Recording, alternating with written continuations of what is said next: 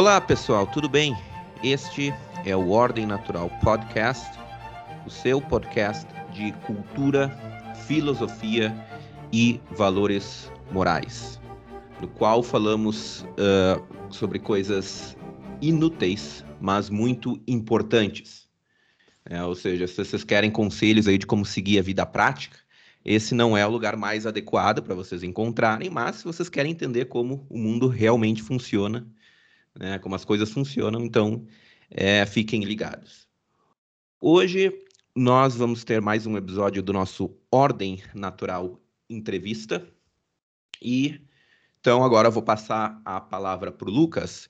E aí, Lucas, quem é o nosso entrevistado? Tudo bom, Mandaloso? É, antes de eu passar para apresentar o nosso entrevistado, é, lembrar o pessoal aí para nos seguir, curtir as nossas redes sociais. Uh, o Ordem Natural está no Facebook, Twitter, Telegram, uh, Instagram, Getter, YouTuber uh, e outras plataformas. É só nos procurar, Ordem Natural Podcast, curtir, compartilhar. inclusive, como nós gostamos de falar brincando, com amigos e inimigos, o nosso conteúdo. Afinal, toda propaganda é válida. Então, é, hoje a gente vai falar um pouco sobre pesquisas de opinião, especialmente pesquisas eleitorais, e quem a gente chamou aqui é, para conversar com a gente sobre isso é o meu colega, é, professor lá no IBMEC de Belo Horizonte. Eu e ele somos professores do IBMEC. É o Adriano Cerqueira.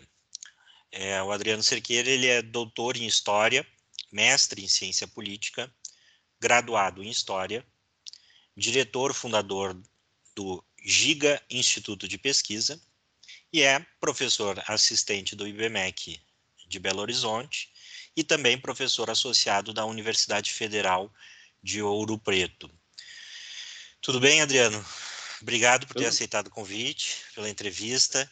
Se apresenta aí mais um pouquinho para os nossos ouvintes, fala um pouco das tuas redes sociais, quem quiser conhecer um pouco do teu trabalho, que a gente vai conhecer um pouquinho hoje também na entrevista. É, tudo ótimo, eu agradeço mais a oportunidade de estar falando é, no podcast de vocês, né, que é muito bom, eu sempre que eu posso eu estou assistindo. É, é um grande prazer, né, estar tá, tá participando dessa entrevista. E, bom, eu tenho 56 anos, eu comecei a, a minha produção, né, minha, minha, profissão praticamente já na Universidade Federal de Ouro Preto, em 91, no departamento de História. Eu também, mais ou menos nessa época, comecei a escrever semanalmente artigos né, na grande imprensa, de diferentes é, artigos de opinião, né? E essa atividade foi quase em 10 anos, quando em 99 eu inventei, com outro colega do departamento de História, criar um núcleo de pesquisa de opinião, um nome engraçado, né, ASPOC. E a ideia nossa era fazer, eu professor de história moderna, né, e contemporânea, e ele professor de história antiga. A gente tinha dois eixos, fazer uma discussão assim de bibliografia, né, tanto de história antiga como também é, de história moderna, com os alunos que eram convidados a participar né, é, desse processo. E eu pela minha formação em ciência política, eu tinha concluído meu mestrado mais ou menos recentemente, aí eu investi também em fazer pesquisas de opinião usando é, no departamento de história. O curso de história é, é quase um, uma sombra isso que eu vou falar, mas se tem um, um, um curso, né, nas ciências sociais que é muito amigável aos métodos quantitativos é exatamente a história. Né? Você tem, é, se você quer recuperar uma, alguma base objetiva de informações é, em períodos anteriores ao, ao, é, ao, atual, você tem que usar é, documentos, né, ver o, as séries repetidas, enfim. Só que aqui no Brasil a gente não tem o hábito né, de trabalhar com métodos quantitativos. Então a ideia era um pouco incentivar né, essa, esse perfil mais quantitativista na historiografia lá da UFOC. Não deu muito certo, não, mas o, a experiência de, de fazer pesquisa de opinião deu muito certo. A gente começou a fazer pesquisas eleitorais na região de Ouro Preto e Mariana, onde fica né, a UFOP, é, em períodos de eleição municipal, e sempre foram pesquisas que deram certo nesse sentido, isso rapidamente gerou um forte impacto no meio político. A gente começou a se ameaçar de tudo lá, né? porque a gente estava rompendo a barreira, só eles que divulgavam suas próprias pesquisas. E a gente estava, por conta própria, fazendo, divulgando né, no nosso próprio calendário essas pesquisas. Isso deu muito carnaval, vamos dizer, vamos dizer assim, né? e havia uma demanda reprimida fortíssima por pesquisas, né? Isso, eu estou falando do período de 99, 2000, Aí em 2000 eu já estava fazendo também parte de uma, uma, rede de pesquisas em vários municípios do Brasil e que saíam pelo Jornal do Brasil, né, que ainda existia, né, o jornal impresso.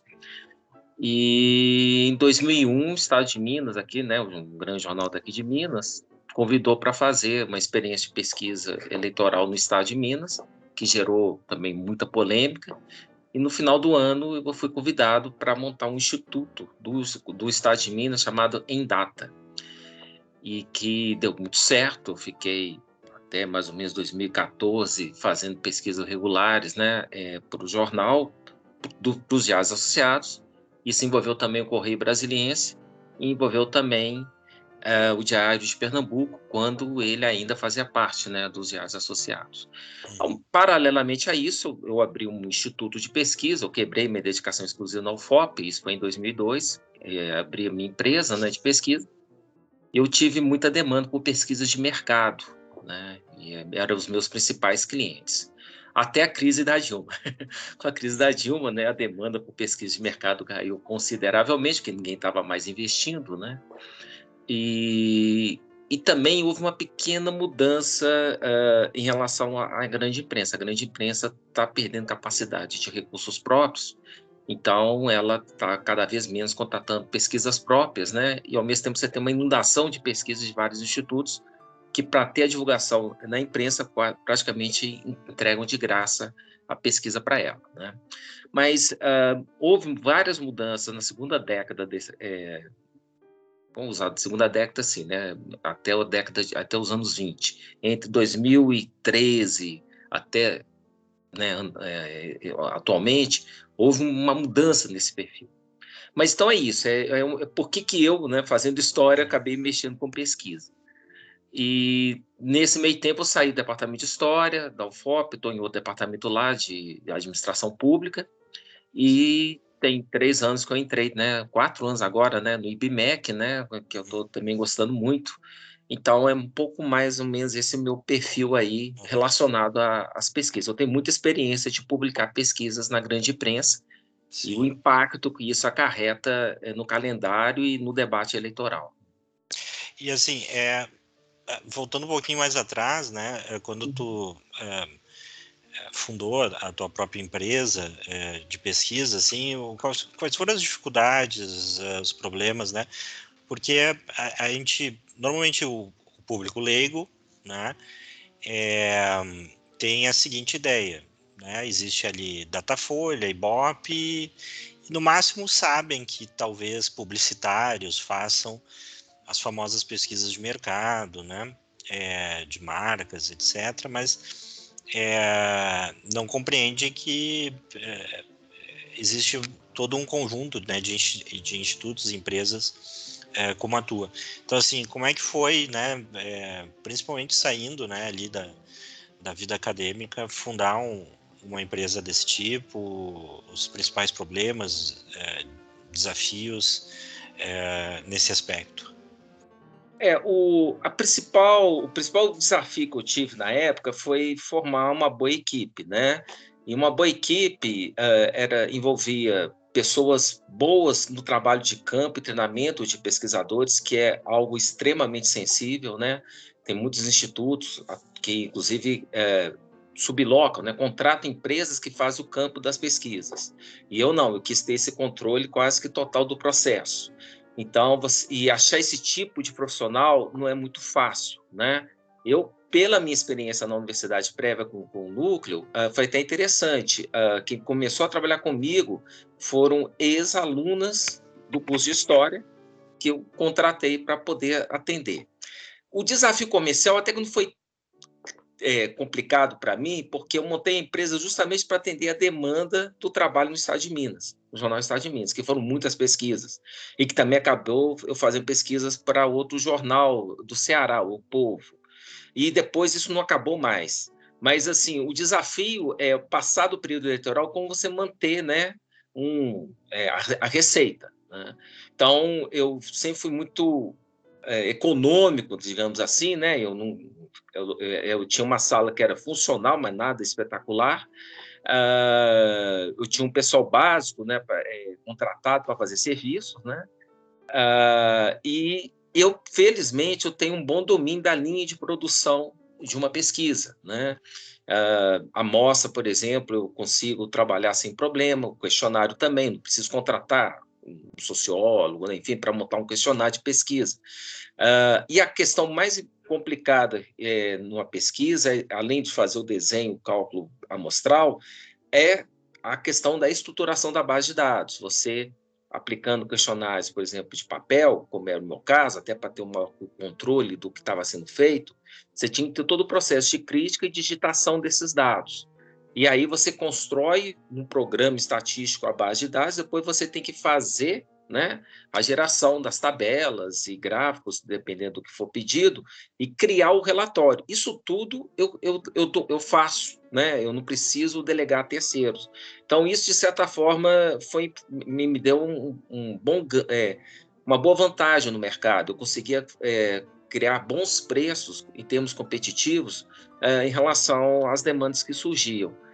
É, e o grande desafio é exatamente você se manter correto na postura profissional, porque você recebe muitas incertas e muitas diretas para fazer um trabalho que vai de acordo com o que o seu cliente quer. Tem muita gente que ganha muito dinheiro com isso, sim, mas, por outro lado, perde nome e respeitabilidade. Né?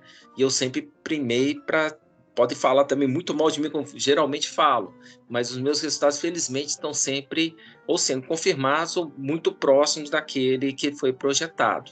E, e nisso eu ganhei um certo nome aqui em Minas, pessoalmente, como o cara que tem as pesquisas confiáveis. Eu já tive clientes, principalmente políticos, que falam: olha, eu tenho o cara que faz pesquisa para mim, mas ele sempre faz as pesquisas que eu quero. Mas eu quero saber como que eu estou de fato é, uhum. na disputa. Por isso que eu estou atrás de você. Não, tranquilo, aí eu faço.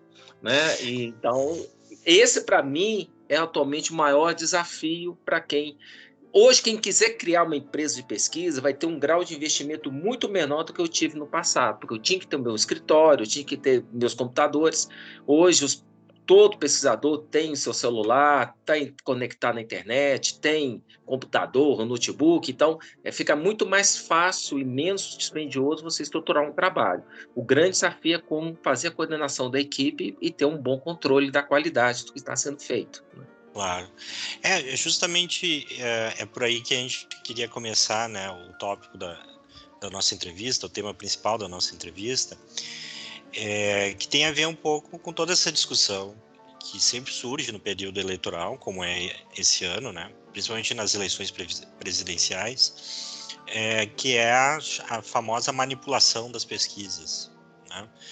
É, então, antes de a gente falar um pouco sobre especificamente manipulação, né, é, assim, quem trabalha nessa área, que tipo de, de dilemas, de problemas éticos, né, acaba enfrentando na hora de atuar é, com pesquisa de opinião. É, tu mesmo falou agora, agora há pouco assim que, né, ah, tem político que quer uma é, que quer uma pesquisa para peça de, de relação pública, né, peça de marketing, né, mas ao mesmo tempo ele quer saber se realmente né, é tudo aquilo que a propaganda dele está é, tá querendo né, que as, as pessoas pensem dele e, e do nome dele.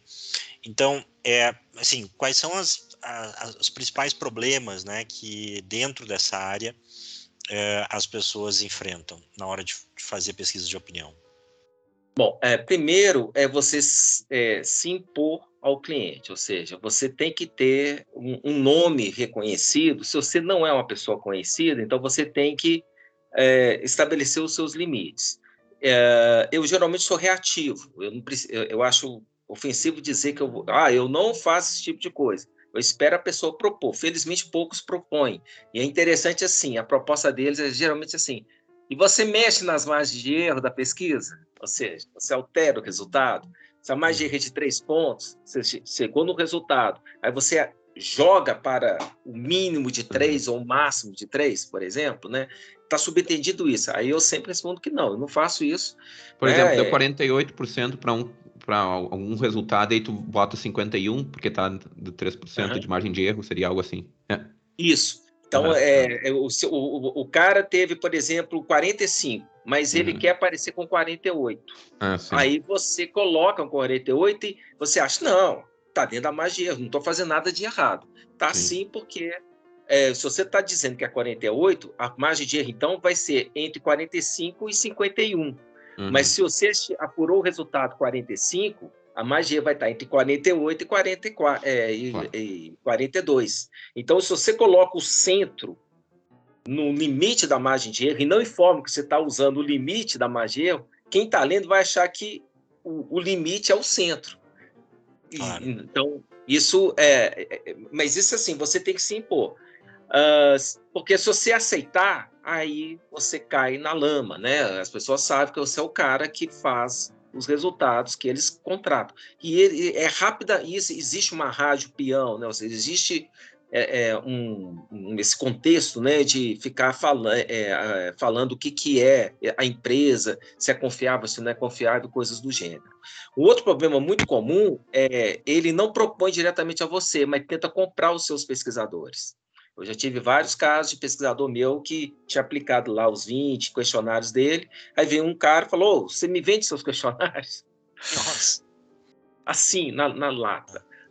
E sendo outros que pega um, um tanto de eleitores e coloca para ajudar o serviço do meu pesquisador. E esses já são treinados para, com muita educação, né, não aceitar sair fora e procurar uma outra área de aplicação. Né?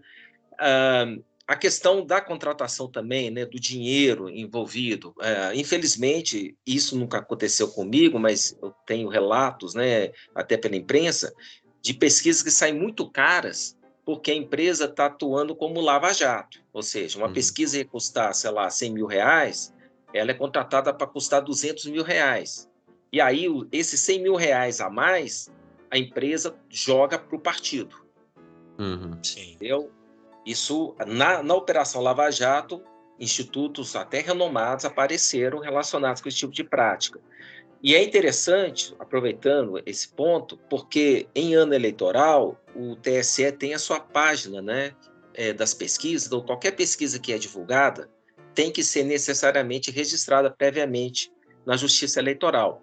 Na página PS, PESQL, P-E-S-Q-E, LE, Pesquele, do TSE, aparece, né? Você coloca lá o ano eleitoral 2022, o tipo de eleição Brasil, né? Aí aparece todas as pesquisas contratadas. E a metodologia, o questionário, valor da pesquisa, nota fiscal, quem contratou a pesquisa, quem pagou a pesquisa, tudo isso a empresa, no ato do registro, tem que anunciar. E esse ano, já olhando em janeiro as pesquisas, eu vi uma variação de 28 a 270 mil reais nas pesquisas contratadas nacionais. Esse valor mais baixo de 28 é pesquisa telefônica, que realmente cai bastante o custo, ainda mais pelo avanço da tecnologia. Mas mesmo pesquisas é, telefônicas, você acha uma variação de 28 a 90 mil reais.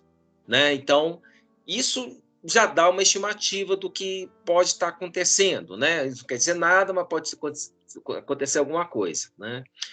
E, e aí é por aí que você vai atuando, vai tentando entender como funciona o universo da pesquisa. Mas os principais problemas, com certeza, eu diria que são esses. Você fazer um, um bom trabalho de apuração do trabalho de campo, né? Tem pesquisador que gosta, até para ganhar tempo, né, fazer um trabalho mal feito, você tem que fazer a checagem dos questionários aplicados, não é de todos, mas você faz um percentual de cada lote de pesquisador. Se, se você fez um lote deu tudo certo, por amostragem está ok, mas se vê algum problema, aí você né, é, apura direitinho, se for o caso, ou você anula todos os questionários, ou então você refaz o campo naquele ponto, é complicado. Assim, tem... Sim é, é sempre um, um, processo muito corrido, porque os é. prazos em pesquisas eleitorais são curtíssimos, né? Claro.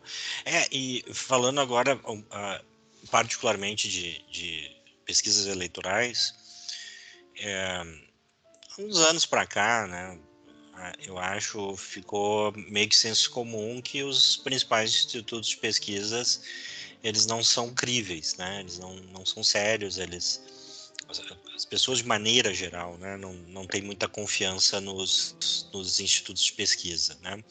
É, os principais deles, né, ali Datafolha, é, o antigo é, é Ibope, que, é, que agora virou outro nome, né? E e até um pouco os mais recentes também, né? É, Data Poder, por aí vai, tem sofrido com, com essa desconfiança, né? De que é, eles acabam manipulando os resultados para atender o interesse de um ou de outro candidato, especialmente em, em eleições é, é, para o executivo, né? Sejam os estaduais, mas principalmente o, o federal. É, então, nesse sentido, é, é verdade, é, é, verdade, ou, ou, seja, o quão o senso comum está próximo de uma percepção objetiva, ou seja, os institutos de pesquisa, os principais, eles têm bom histórico de acertos, ou é só aquele acerto que é justamente onde não tem como mais uh, fazer alguma coisa, que é o boca de urna? É, o desses principais institutos... Só, desculpa te interromper, é, só para quem não conhece, né, um pouco a, a, terminologia, explica, antes de começar a responder, uhum. explica um pouquinho o que, que é a, a, diferença entre a pesquisa que não é de boca de urna e a pesquisa de boca de urna, para o pessoal ah, compreender. Ótimo. É, a pesquisa boca de urna, é, ela é feita no dia da eleição. Então, no dia da eleição, eu até tive uma experiência de fazer uma pesquisa boca de urna em 2002, em Minas Gerais. Então, no dia da eleição, é, você vai você vai fazer uma amostra é, dos colégios eleitorais, né, ou seja, é, e das zonas eleitorais onde os eleitores estão presentes para votar. Então, você tem que fazer uma boa é, amostra representativa, né? Aí é por município, de acordo com os critérios né, da sua amostra, e aí você tem que ver mais ou menos a distribuição dos, das zonas eleitorais para poder encontrar o eleitor de uma forma mais tranquila. Bom, aí uh, você só vai entrevistar o eleitor que votou. Nas pesquisas pré-eleitorais, que não são as de boca de urna, as que são feitas antes do dia da eleição, que a gente chama pesquisa pré-eleitoral, você sempre faz assim: em quem você votaria para presidente se a eleição fosse hoje. Na boca de urna, assim, em quem você votou para presidente? Né? Então, em tese, né, a, a probabilidade de você errar numa pesquisa boca de urna deve, é menor do que numa pesquisa pré-eleitoral. Porque numa você está querendo ver o futuro. Em quem você votaria se a eleição fosse hoje? Outro você já está vendo o passado, em quem você votou. Então, se há um erro, o erro é de amostra ou uhum. erro de campo mal feito, ou Sim. um outro erro induzido, né? Vai entender. Bom, uh, e aí você distribui o, é, a amostra de tal modo para que, quando tem a divulgação dos resultados, como é que os resultados eram divulgados às 5 horas da tarde? Você tinha que entregar, é, no caso, para o jornal, até 4 e 20 no máximo, o relatório da pesquisa. Então, antes da eleição acabar, o seu campo acaba. Né? E aí isso aconteceu comigo, né? A gente fez duas rodadas de, de aplicação e felizmente a gente acertou, cravou os números, mostrando que a gente estava com uma boa, uh, uma boa amostra, né? E o, e o, campo foi bem feito. Mas infelizmente, ultimamente, as últimas bocas de urnas que andaram acontecendo estavam com erros muito graves, né? Principalmente do, do antigo Ibope. O Ibope estava errando muito a boca de urna. E o Datafolha acho que parou de fazer tendo em vista a rapidez, né, vamos colocar entre aspas, né, do, da justiça eleitoral com a urna eletrônica. Digo isso porque na última eleição municipal teve aquele pane né, na, na é. apuração é, dos votos e que atrasou bastante. Mas é, então tem essa, basicamente a diferença é essa. É, é um questionário muito mais simples, né? e aí você está simulando mais ou menos a eleição que foi feita e a, a, se a amostra, a pesquisa é bem feita, não, é, não dá para errar, né? É, se resumindo, então, algum... resumindo, é, é natural que os institutos eles acertem mais com a boca de urna do que com a pré-eleitoral. Então essa, é, então a, a, pergunta é, né, é, os institutos eles conseguem acertar o resultado, tem um bom histórico, ou realmente isso, a, a percepção do povo, de maneira geral, está correta? Olha, aqui no Brasil, eu acompanho, pelo menos desde 2000, é, em termos nacionais, até hoje, um instituto que tem um bom histórico é o Datafolha, para a eleição presidencial. Inclusive, uh, na última, né, do Bolsonaro, uh, o Datafolha fez uma de véspera e cravou o resultado. Né? Acho que foi 54 a 46 uh, que, é, que, que, tinha dado na pesquisa do Datafolha e foi exatamente o resultado das urnas. Você tem uma ideia, na época, o Vox Populi falou, é, deu uma pesquisa véspera dando 50% a 50%. Uhum. Margem de erro de dois pontos percentuais, errou mesmo. Né? Uh, outros institutos acertaram, mas com variações na margem de erro. E o Datafolha tem esse bom histórico uh, da pesquisa de véspera, ou seja, aquela pesquisa que é feita no sábado e o resultado sai divulgado ou sábado à noite ou no domingo de manhã. Aí no domingo você tem a eleição. O Datafolha tem um bom histórico, sim. Uh, porém, né, os demais realmente, o IBOP, né, agora a IPEC, é, o Vox Populi, é, não, o resultado é, não tem sido bom, não. Por telefone, a gente tem uns resultados interessantes, né? Poder 360, né? o Poder Data, ele é do grupo de comunicação Poder 360 e que tem fez um investimento interessante. Depois a gente pode falar um pouco dessa modalidade de pesquisa por telefone, porque até no passado mais ou menos recente, a pesquisa por telefone poderia enviesar a amostra, pegando um perfil um pouco mais de renda mais alta, proporcionalmente, né? E a, e a renda mais baixa excluída. Mas a gente sabe que, pelo menos desde 2017, 2018, a acessibilidade né, da população a, a, aos, aos telefones, principalmente celulares, está tá universal, o acesso, inclusive, à internet está melhor. Então, hoje é mais tranquilo fazer pesquisa por telefone do que uma pesquisa presencial grande desafio técnico da pesquisa por telefone é essa. Então, eu, eu, ponho isso porque as pesquisas por telefone têm um histórico ruim de acerto, mas eu coloco muito mais em razão da questão técnica, de, dos, das dificuldades de fazer um, uma pesquisa por telefone, do que propriamente um campo é, presencial. Né? Aqueles que fazem pesquisa presencial nacional, quem tem um histórico realmente bom é, é o Datafolha. Os demais tem um histórico de erros, às vezes acerta, às vezes erra bem, enfim, não é um histórico muito confiável, não. Né? E o, ao que tu atribui esse histórico do, do Datafolha é uma metodologia é, diferenciada em relação aos demais institutos? O que, que é, o que, que pode ser é, para que o Datafolha é, tenha um histórico melhor de acerto do que os, os outros institutos? Eu diria que foi a mesma preocupação que o Estado teve quando investiu nessa marca do Endata, ou seja, eles recebiam umas pesquisas, pesquisas prontas de alguns institutos e eles sabiam que aquela pesquisa que aquele instituto está mandando para ele, o jornal divulgar de graça, na verdade, um partido, um candidato tinha contratado. Como deu um resultado bom, estão querendo fazer a divulgação. Então, justamente para não cair nessa, que o, o, o, o, Grupo Folha de São Paulo investiu no Datafolha. O Datafolha se diz que não é, não faz pesquisa para ninguém a não ser o grupo de comunicação Folha de São Paulo, né? E eles têm isso aí, mas eles, eles têm atuação no mercado, eles têm várias pesquisas de mercado, mas em termos políticos eles falam que só fazem pesquisa exclusivamente para o jornal, né? Então isso já faz um pequeno diferencial. Eles vão seguir a, a, a intenção política da redação do, eh, da Folha de São Paulo, ah. do jornal. E nesse sentido, o questionário ele segue uns padrões técnicos corretos né, do Datafolha. Então, assim, a primeira pergunta eleitoral é já é a intenção espontânea de voto, depois intenção estimulada, enquanto outros institutos que querem melhorar a intenção de voto do candidato contratar, é, que o contratou, eles podem, antes de começar a pesquisa de intenção de voto, lembrar algumas questões que ou favorecem o seu candidato ou desfavorecem o principal candidato adversário. Se, por exemplo, o candidato adversário está com uma má avaliação junto à população, Uh, se você quer fazer uma pesquisa em que aumente o grau de rejeição e, e de afastamento da intenção de voto do, desse candidato, é, você começa a pesquisa perguntando assim: como que você avalia o fulano de tal como político, né?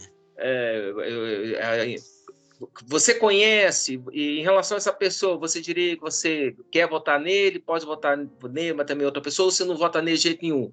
Aí depois de você lembrar os nomes dos políticos, você vem com a intenção espontânea de voto e intenção estimulada. Hum. Um instituto aqui no Brasil, a primeira pesquisa que fez esse ano, o Quest, ele começou a pesquisa dele com essas perguntas. Foi uma que ah. deu 48, é, deu Lula quase ganhando no primeiro turno. Eles, em vez de começar a pesquisa, que foi domiciliar ah. e residencial é, e presencial, em vez de começar o campo, o questionário, perguntando quem você vai votar para presidente na espontânea, depois estimulado, e só depois fazer a rodada, você conhece fulano de tal, e ciclano, e beltrano? Eles já começaram lembrando todos os possíveis candidatos por eleitor. Ah, Aí, sim. na hora da intenção de voto, o eleitor já estava lembrando desses nomes, lembrando, né? Ah, esse cara. Então, quando o eleitor vai votar na urna, ele não faz uma rodada prévia de grau de rejeição e adesão a voto, ele já vai e tecla o número. Então, se você quer uhum. captar a real intenção de voto no momento, você começa a pergunta dessa forma. Essa maldadezinha metodológica, ela é muito utilizada no Brasil, sim, tá? E isso modifica o resultado. É, tecnicamente, modifica o resultado. E, tecnicamente, é errado ter essa ordem de é, é, essa ordenação de perguntas. E o Datafolha ele faz certinho. Quando eu publicava minhas pesquisas né, no jornal Estado de Minas, Correio, na mesma semana outros institutos publicavam pesquisas no mesmo campo. E sempre as minhas batiam com as do Datafolha, sempre. Sim. Outros era sempre consistentemente errado para um candidato daquele uhum. instituto, para outro, da outro instituto. Uhum. Aí você via, você percebia um, algum problema, né? Vou colocar assim, que provavelmente estava fazendo esse tipo de coisa. Então, ou você a, a, altera os resultados grosso, de modo feio mesmo, né, no relatório, ou você gera essas induções é, para poder diminuir a intenção de voto para quem está tendo um momento de impopularidade e aumentar claro. a intenção de voto para o principal concorrente. Basta você começar o questionário perguntando é, o, quanto você conhece cada candidato e, e, o grau de adesão e rejeição a cada candidato que o eleitor tem. Essa é a principal Sim. maldade que é feita. Entendi. Essa, essa desconfiança em relação aos institutos de pesquisa eleitoral, ela não é só do Brasil, né? Talvez o, o caso mais conhecido tenha sido o da eleição do, do Trump. Quais são as causas dessa desconfiança? Justamente esse histórico negativo que, que, que muitas vezes uh, a gente uh, vê por aí, e, e também uh, sabe se em outros lugares, outros países, existe essa, também né, fazem essa que tu chama de maldadezinha metodológica, né? Também fazem, como é que, né? Como é que é essa percepção geral, assim, ela é justificada? Né? Nos Estados Unidos, eu, uh, em 2020, né, eu e o Lucas está participando né, de um, um, um, trabalho no jornal Tempo, né, com o IBMEC, e eu fiz pela primeira vez um acompanhamento sistemático das pesquisas é, nos Estados Unidos. Até então eu tinha a ilusão que lá era a pátria quantitativista e que você tinha excelência em pesquisas. E eu tive um grande é, desapontamento. Assim, raríssimas exceções, raríssimas mesmo, assim, de contar num, é, numa só mão, né? Quantos que são, fizeram realmente, por exemplo, Trafalgar, o grupo Trafalgar fez pesquisas de extrema qualidade, precisas. É, Rasmussen, que é muito mal falado, né? Porque é dito como republicano, mas ele teve histórico excelente de acerto de pesquisa, inclusive em 2020. Ah, e aí, nos Estados Unidos, tem uma série de maldades técnicas, além das outras, né, de corrupção mesmo, que eu acredito que existe muito. Para começar, boa parte das pesquisas mais assim renomadas são vinculadas a grandes órgãos de imprensa nos Estados Unidos. E aí essas são as piores pesquisas em termos de resultado. Né? Pesquisas de universidades, que Peg, por exemplo, soltou uma pesquisa, a última pesquisa dela, faltando uns 10 dias para a eleição, que a diferença de Biden para o Trump seria de 13 pontos percentuais, quando na verdade uhum. foi, acho que 4 ou 5, se não falha a memória. Um erro grosso. Né? E, a, e a Kinniapeg é, é, bem falada, é bem, é bem avaliada. Né? Uh, Economist, enfim, vários institutos é, é, tiveram um desempenho muito ruim. Geralmente, você tinha algumas questões. Por exemplo, nos Estados Unidos, não é, o voto não é obrigatório. Então, o eleitor pode não votar. Então, você tem que fazer várias ponderações numa pesquisa. Como é que você pondera a sua amostra? Eu vou entrevistar todo eleitor americano ou eu vou eleitar o provável eleitor? Likely voter, né, como eles falam. Então, você tem amostras do provável eleitor. Esses, os institutos que usam essa amostra, são aqueles que tendem a acertar mais. Uhum. Tem uns que pegam todos os eleitores registrados. E os institutos ligados à grande empresa americana usaram muito desse tipo de, uh, de amostra, porque aí sempre dava uma grande diferença a favor do Biden. Quando você fazia o recorte para o provável eleitor, a diferença de Biden para Trump caía bastante. Em alguns casos, o Rasmussen até mostrou Trump numericamente à frente de Biden. Né?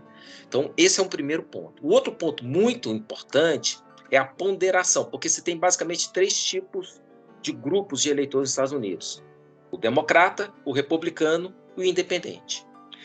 O, o Rasmussen ele fazia uma ponderação mais ou menos assim: 47% da amostra era republicana, não, desculpa, democrata, 43% republicana e o resto independente. Uhum. Os outros institutos ligados à grande imprensa botavam 52, 53% da amostra como democrata, 38, 40 no máximo republicana e um terço mais ou menos como uh, é, independente. Logo, quando você coloca mais da metade da amostra como democrata, a tendência é o resultado sempre ser majoritariamente favorável para o candidato democrata, mesmo sendo um cara como o Biden, né, um confuso como ele é, né? pouco carismático em relação a Trump. Então, eles faziam essas, essas maldades. E ainda tinha um método, é tudo pesquisa por telefone lá.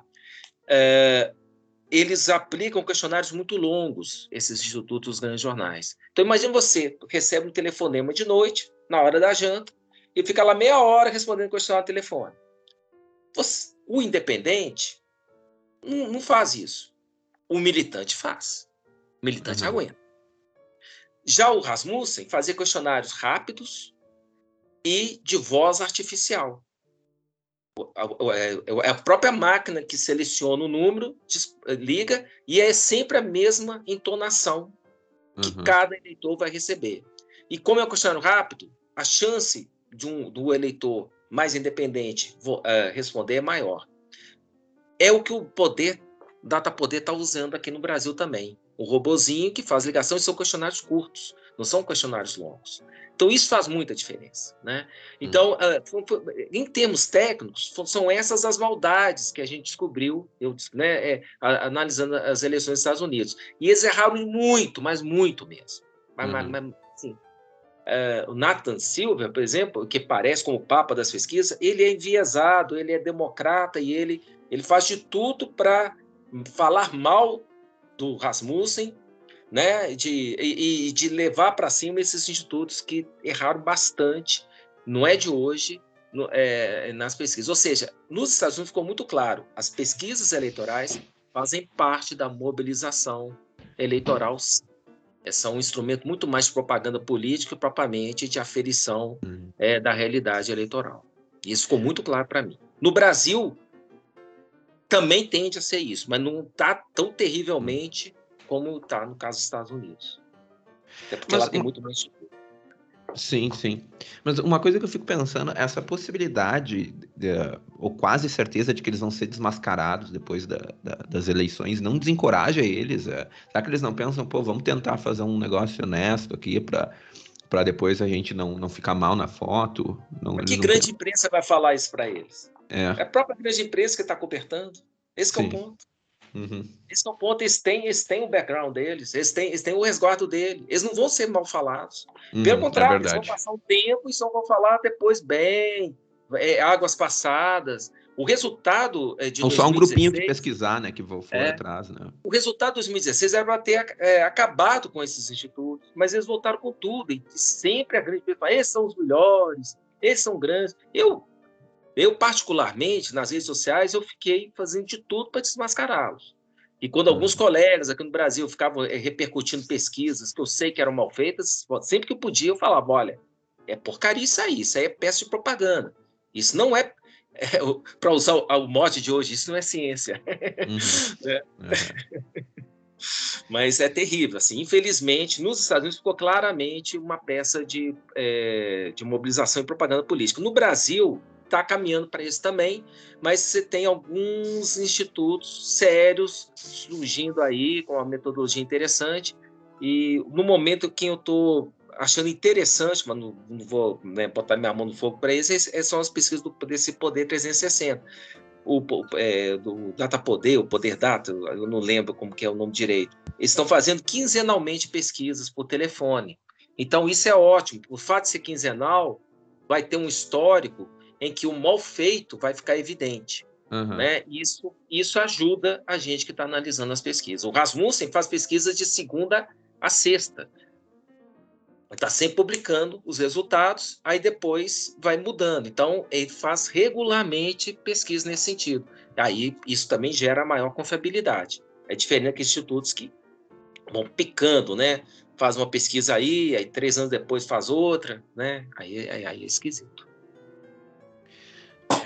Pois é, é, justamente nesse, é, nessa né, nessa esteira assim de utilizar né, a pesquisa como um instrumento, né, um possível instrumento de manipulação eleitoral, de, de, de manipulação da democracia. Né? Se fala muito do, do chamado voto útil, né, como ele pode ser influenciado pela divulgação de, de pesquisa. É, é, verdade que as pesquisas podem influenciar o eleitorado em favor de um, de um, de um candidato, né? E se sim, há estimativas de que de quanto isso influencia? Olha, é, eu, eu, eu, eu, pelo que eu já analisei, se influencia, influencia na média histórica pouco, sabe? Uhum. Já teve quem fez os estudos, estimou assim, até a população respondendo, em torno de 3%, se tanto. Mas depende muito do contexto, né? Para a eleição presidencial, uma eleição para prefeito, uma eleição para governador, essas eleições que chamam, que são pegadas, né? São, eu diria que influencia quase nada. A maior uhum. importância da pesquisa é para ganhar grana, né? Uhum. É para você, principalmente nas prefeituras, para você se mostrar viável.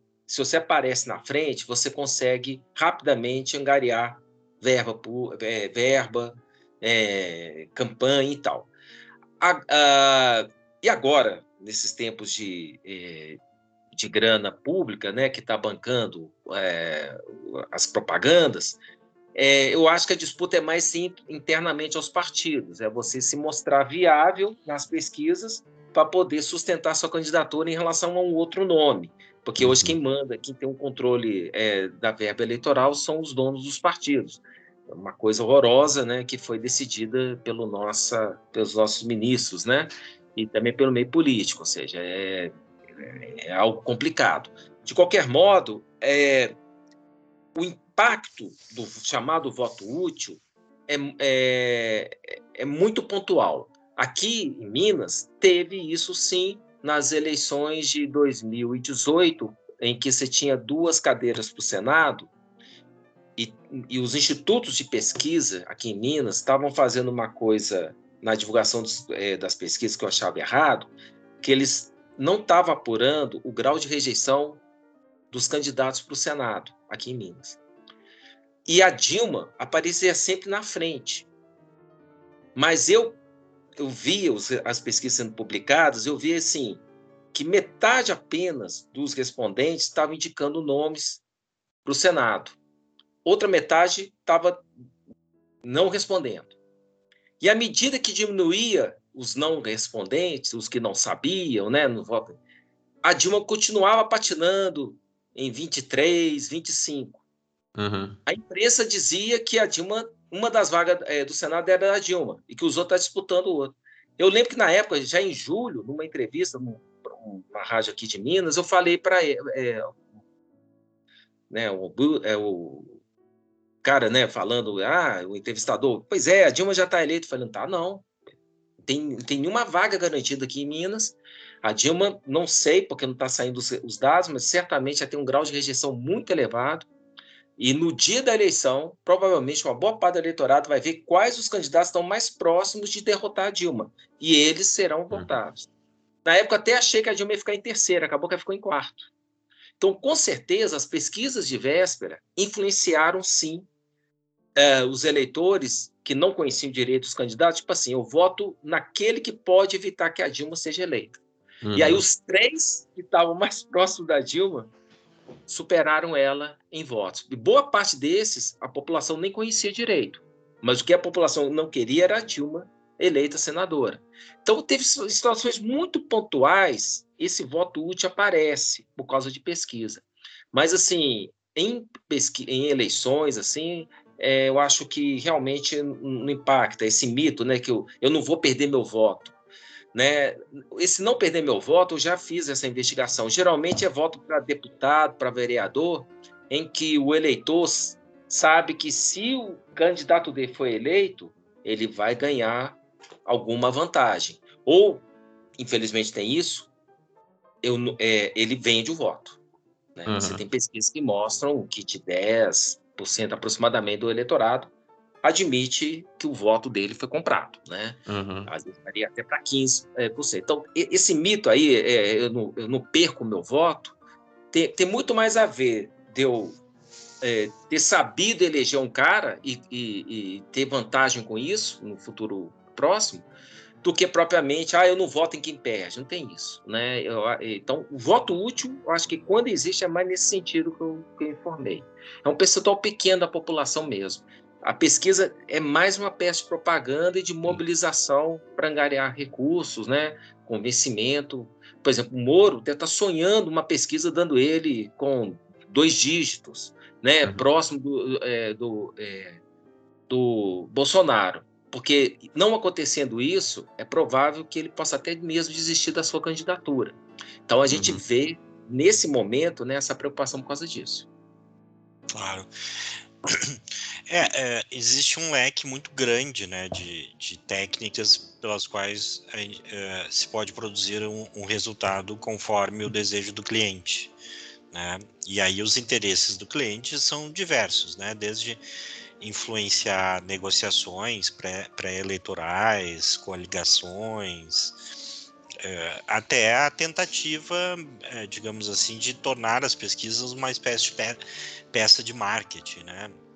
Eu me lembro que durante a eleição do Trump, é, em 2016, se eu não me engano, não me falha a memória, é, 2016 isso, é, tinha até a, a, figura que eu acho que ainda não existe aqui no Brasil, né?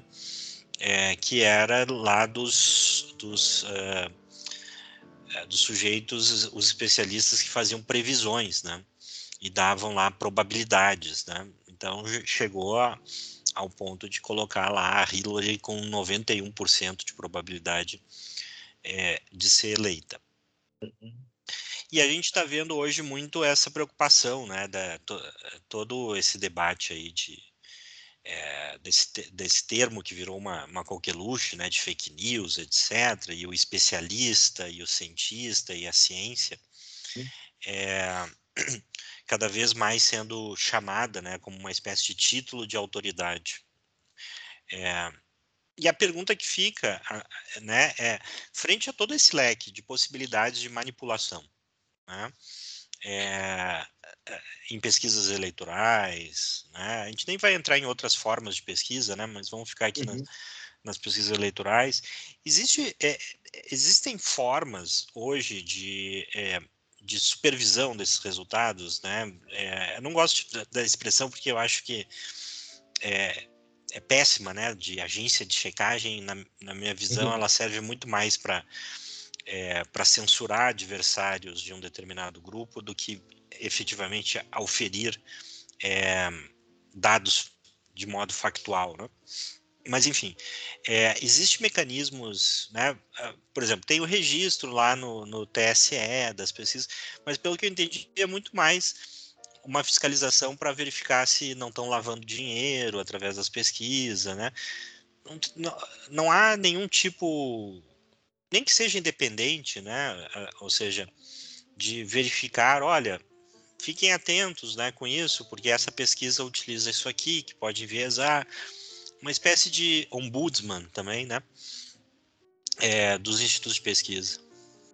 É, o, a questão é exatamente, os resultados que o Instituto coloca no registro já dão uma certa ajuda, principalmente o questionário o campo, como que ele foi feito, uh, e também quem contratou a pesquisa. Por exemplo, instituto que fala que está fazendo pesquisa com recursos próprios, isso aí é um, pode ser um problema. Ele está ocultando o real pagador. Tem muito é, cliente né, que não quer aparecer como quem está contratando ou quem está pagando, então negocia o próprio instituto falar que ele está fazendo com recursos próprios. A menos que ele tenha um histórico, por exemplo. De novo, Data Poder, ele faz pesquisa com recursos próprios. Mas quem sabe né, é, da história desse instituto sabe que é, assim mesmo. O Datafolha, por exemplo, é o grupo Folha que contrata né, o, o, o ele. Então, tá ok. É, é, aí fica. É, faz sentido. Agora, um instituto que você não conhece direito, fazer uma pesquisa aí de milhares de reais, você nem sabe se tem condições de fazer, arcar com isso. E ele fala que ele que está bancando por conta própria, e, e, e como que ele está ganhando dinheiro com essa pesquisa, então? Né? Ainda mais no jornal que não está dando mais aquele dinheiro que dava no passado. Né? Claro. Então, é, aí já tem uma pista ruim. Né? Ainda mais se for um valor alto. Por outro lado, é, o questionário, para mim, é um dos principais formas que se tem, porque você tem um meio, um meio certo de fazer o campo de pesquisa. Né? Ah, finalmente, você tem um jeito de fazer a checagem, segundo o, é, o TSE, né, a legislação, é que o que, que é o ato de registro de pesquisa? É quando é praticamente uma forma de você criar um processo judicial. Você inicia contra você mesmo um processo judicial. Quando você faz né? Eu, eu, já cansei de fazer isso, né? Eu faço é, o registro da minha pesquisa. Quem acha que a minha pesquisa está errada vai me acionar na justiça eleitoral pelo meu registro, né? Então, o meu, o meu, registro é a ponta de entrada para um, um, início de um processo eleitoral, né? um processo judicial. E nesse processo, é, é, a pessoa pode questionar a lisura dos resultados divulgados. E aí a empresa vai ter que abrir os dados, se o juiz concordar, a empresa vai abrir os dados para a pessoa, o relatório vai mostrar é, não os questionários, né, mas é, ele vai pegar a grade do campo da pesquisa e vai entregar para o denunciante para ele ter condições de fazer um campo também e depois ver se os resultados que ele apurou estão batendo com os resultados daquele setor, uhum. por exemplo, que, eh, que eu pesquisei. Em tese, isso daria para fazer isso, mas isso depende sempre de cada cabeça de juízo, uma sentença. Né? Ah, ao mesmo tempo, se você tem várias pesquisas saindo é, no mesmo momento, então, numa semana você tem quatro, cinco pesquisas nacionais no Brasil, pelas respectivas margens de erro, os resultados têm que se encontrar. Uhum. Se não se encontrarem, é porque ou uma ou todas estão erradas. Então, se, pelo método científico, se eu faço uma pesquisa, você faz, você faz, nós três fizemos uma pesquisa, a magia de cada um foi, digamos, dois pontos percentuais. Uh, o meu resultado não pode ficar acima do seu, além da margem de erro das nossas duas pesquisas, nem dele. Aí os três estão certos. Porque se um está com um resultado e os outros estão com outros resultados, então alguém errou. No caso dos Estados Unidos, frequentemente você via resultados díspares, em que você via que ou todo mundo estava errado, ou vários estavam errados. Então, isso já é uma pista de algum problema. É, aqui no Brasil você tem a possibilidade de é, se conseguir convencer né, o juiz de que aquela pesquisa divulgada foi errada, você tem uma pesada multa e pode até gerar um processo mesmo contra não apenas o Instituto, mas quem fez a divulgação do resultado. Mas é, é raro você ver isso acontecendo, mas pode acontecer sim. Nos Estados Unidos é uma questão mais de mercado, né? O correto seria os institutos que erraram não serem mais contratados, mas como tem uma maldade né, editorial por trás disso, a gente vê que a hum. coisa tende infinitamente a acontecer. As chamadas fake news de pesquisa, né, que as, as empresas de, de informação dos Estados Unidos estão produzindo há muito tempo. Né? Então, é, o, o, o caminho acho que seria esse, né? E ainda tem a questão das redes sociais, né, que estão afetando muito os resultados das pesquisas, porque hoje o eleitor médio tem mais acesso a informações em termos de velocidade do que antes do período das redes sociais. Então, a probabilidade dele responder certo uma pesquisa hoje, mas daqui a um, dia, dois dias, mudar sua intenção de voto, hoje é maior do que era no passado. É, e só comentando, tem um fenômeno que eu acho muito interessante nas redes sociais, que é a militância para, digamos assim, eleger na, em alguma enquete o seu candidato, né? Então eu vejo isso muito, por exemplo, no Noblar, né? No é, Noblar, que é o colunista do, é. do Globo, se não me falha a memória, que é alguém identificado com a esquerda e tudo mais, né? Aí o pessoal do Bolsonaro diz: olha ali, tem a enquete no e vai e vai para lá para é, fazer a, a, mudança. Então a, a, é, essa é uma das, eu acho que a gente vai entrar nesse tema, né? Mas essa também é uma das é, diferenças da, da rede social, né? Porque a pesquisa, né, não tem como, é, né, a não ser que tu tenha uma militância muito bem azeitada, né, para dizer, uhum. olha, circulem por aquele espaço que a gente está vendo ali que o instituto está levantando os dados por ali para fazer o, o, resultado. Agora, com as redes sociais não, né? Com as redes sociais o, o eleitor, né, já pode, o militante já pode procurar lá para é, dar o resultado que lhe agrade e, e reafirme a sua posição. É, as redes sociais, para fazer pesquisa de opinião, é possível fazer usando a internet, né, usando as, as, redes sociais? Sim, é possível, só que o desafio técnico é muito maior, porque você não tem um controle de quem está do outro lado do celular, do computador que está respondendo. Né? É que nem eleição né? É, por, é, no Correio dos Estados Unidos. A gente não sabe quantas vezes uma mesma pessoa é, postou cédulas eleitorais nos Estados Unidos, né? Até tem gente que postou milhares, né? Como é que você vai apurar isso, uhum. né? Então tem esse primeiro, esse primeiro desafio. E o segundo desafio é você, você tem que ter um grande número de respostas. Por exemplo, você conseguir 70 mil respostas naquele questionário que você colocou, e, e você ter um perfil socioeconômico de cada uma dessas pessoas para aplicar uma, uma ponderação. Porque você pode ter uma boa parte desses 70 mil é de um, é, uma certa classe em termos econômicos e uma pequena parte de outra. Se você usar a ponderação, você vai conseguir sub, é, é, diminuir o peso da, dessa classe que está muito sobre-representada e aumentar mais o peso daquela que está menos representada. Você tem que aplicar uma ponderação é, é, nos resultados. Aí você pode fazer uma boa pesquisa, mas é, é, é, um grande desafio e eu pessoalmente acho muito complicado. Pesquisas que eu sei que foram feitas pela internet, algumas empresas às vezes quando soltam isso, uhum. eu fico ainda com muito pé atrás. Eu, eu, eu, gosto de ver que tipo de metodologia foi utilizado. É, se foi uma amostra, é, ah, é uma amostra de 3 mil, foram 3 mil entrevistas, aí eu já acho esquisito. Acho que vai dar problema. Então você tem que ter um maior número mesmo de, de aplicação. Uh, e e evitar cair nas enquetes, né? Que é um a enquete não tem o menor controle, quem uhum. chegou respondeu, e aí dificilmente o resultado vai ser o resultado da população em geral, né? Eu quero, é, eu quero seguir nessa questão das redes sociais, mas antes eu queria fazer uma, uma outra pergunta com relação à a, a, questão da manipulação né, da, da, das pesquisas eleitorais. É, como é que a formulação da pergunta é, pode é, influenciar na, na resposta né, do, do, do, entrevistado, porque assim, para dar uma ideia assim, para o ouvinte, né? Vamos supor que um instituto queira esteja uh, fazendo uma pesquisa sobre o aborto.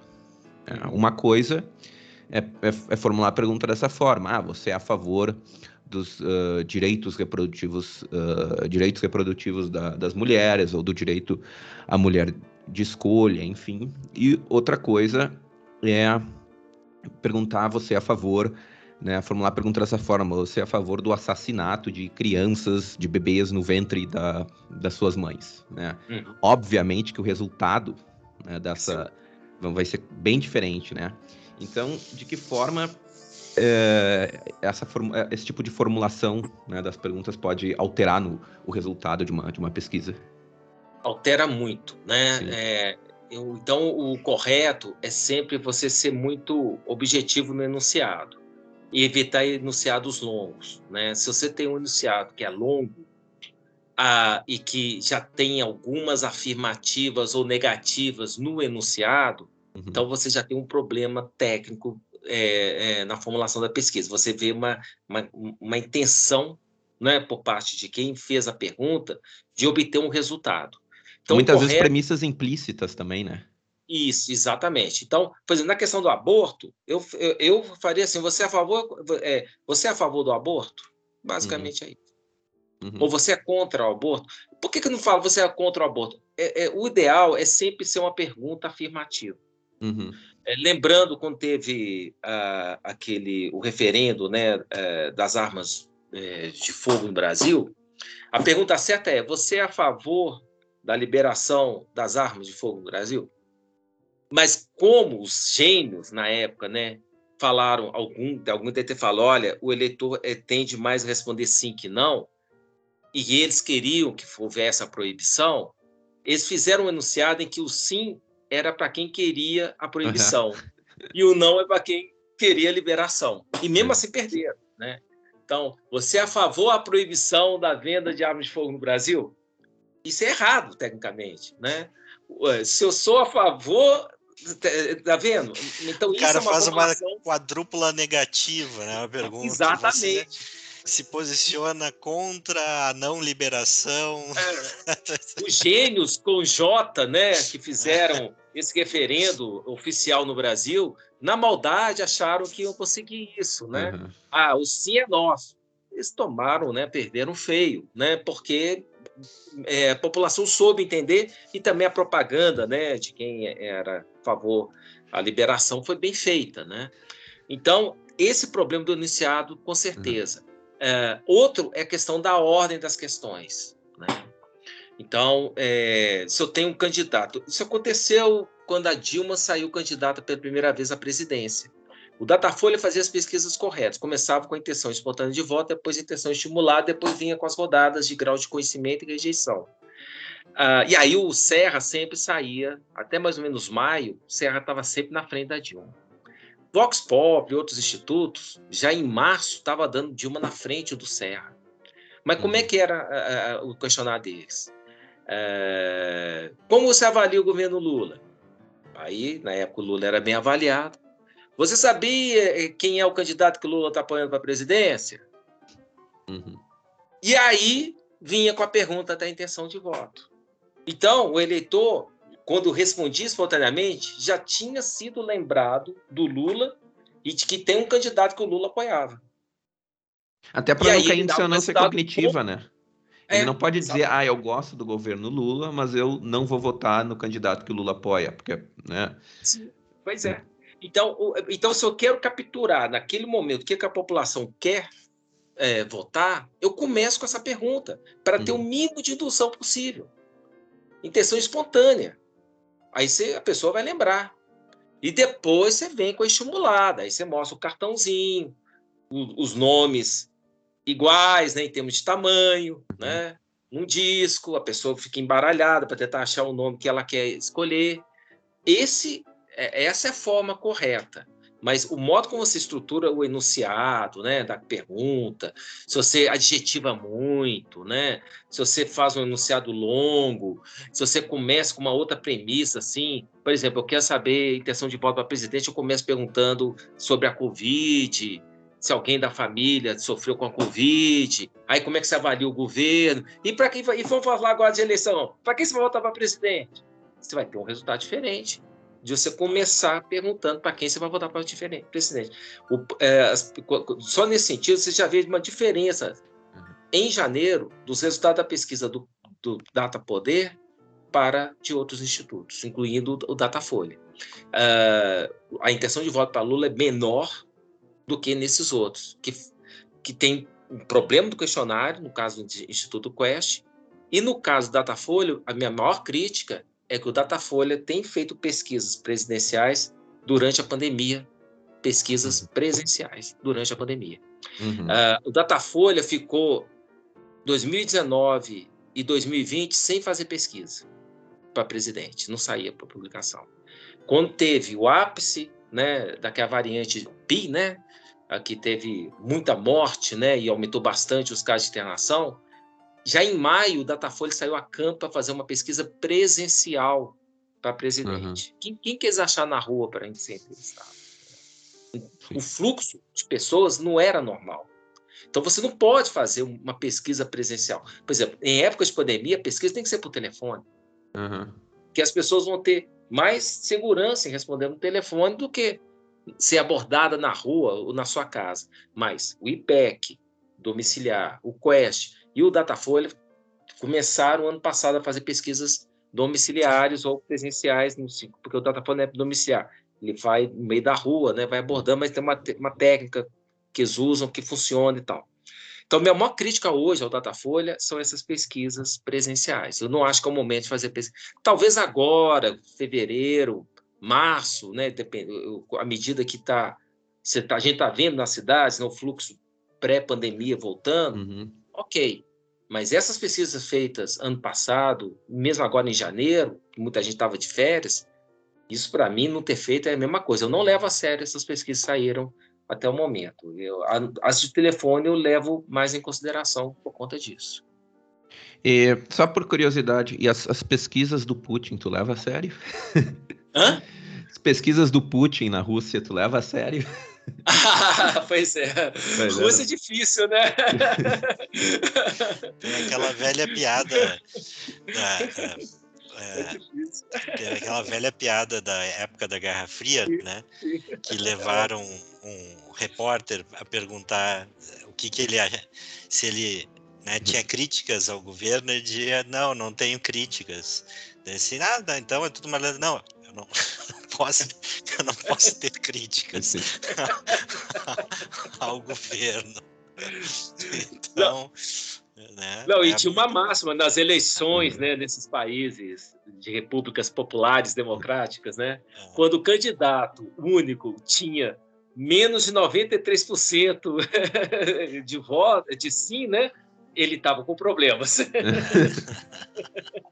é, o gordinho lá da Coreia do Norte está sempre com 99%.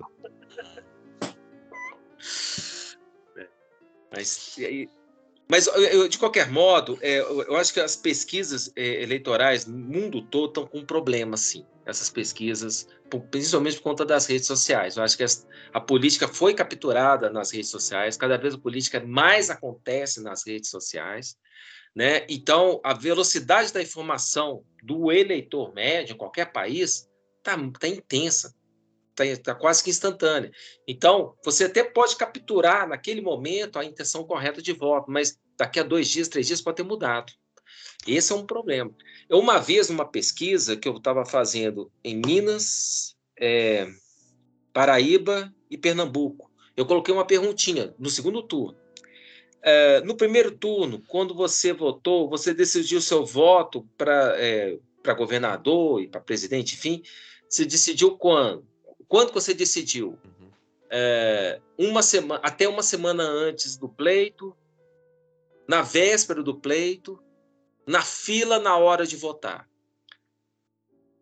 5%, se não me falha a memória, em média, foi na fila que decidiram quem ia votar. Uhum e é 12% no dia que aconteceu a votação. Isso foi em 2010.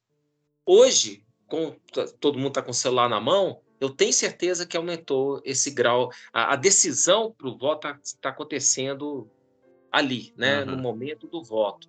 E isso muito dificilmente os institutos nas pesquisas pré-eleitorais vão conseguir pegar bem. Então, a probabilidade desse erro aumenta. A gente viu agora em Portugal, né, como que as pesquisas é, não pegaram, né? O resultado foi bem diferente nas urnas.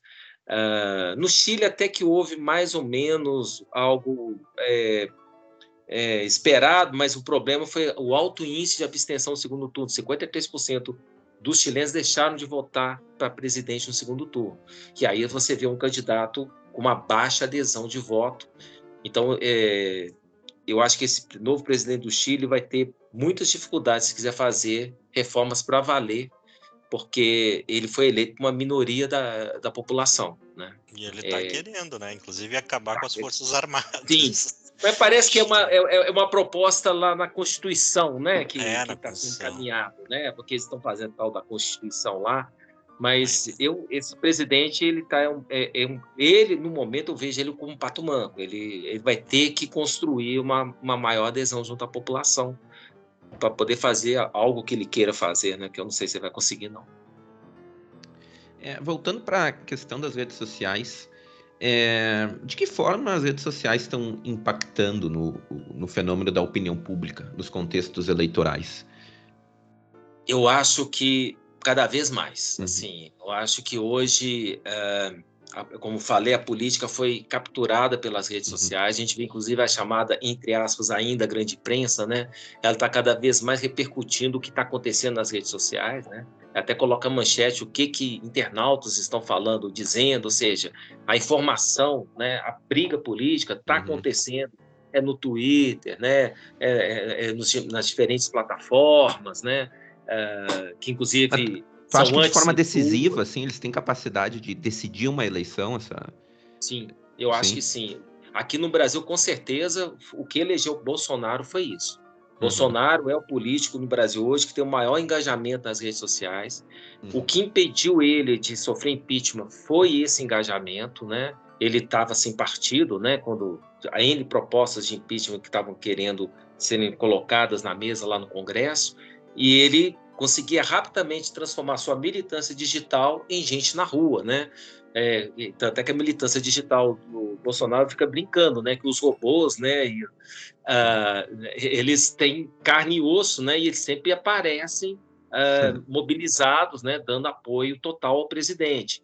E, e essa, esse é o principal ponto que eu vejo hoje nas redes sociais na política, a rapidez com que uma mobilização uh, na rede é configurada em gente na rua. Né?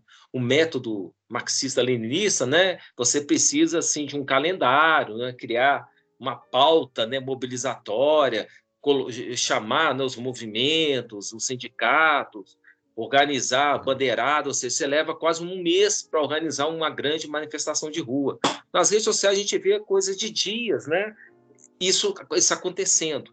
Então, quem tem uma capacidade de comunicação política e de mobilização nas redes sociais hoje no mundo, está com uma grande vantagem política. E no Brasil, quem é o campeão ainda nisso é o Bolsonaro. Hum. Eu não vejo nenhum outro é, político em condições de competir com ele. E, e, e, inclusive, eu vejo o Sérgio Moro se iludindo né, com a MBL, achando que eles são muito capilares, né? Eles têm uma grande capacidade de mobilização, quando na verdade não tem, né? Isso ficou muito claro em, em setembro do ano passado, né? O fiasco que foi a mobilização que eles fizeram, acho que de 12 de setembro, né?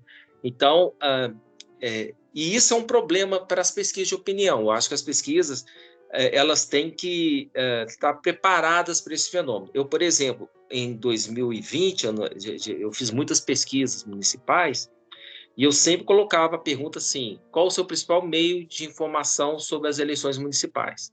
E quanto menor o, município for, menor a chance dele ter um telejornalismo, né? Uhum. Não vai ter. No máximo, o rádio né, vai estar fazendo, noticiando lá. E, e, a imprensa é uma imprensa também local.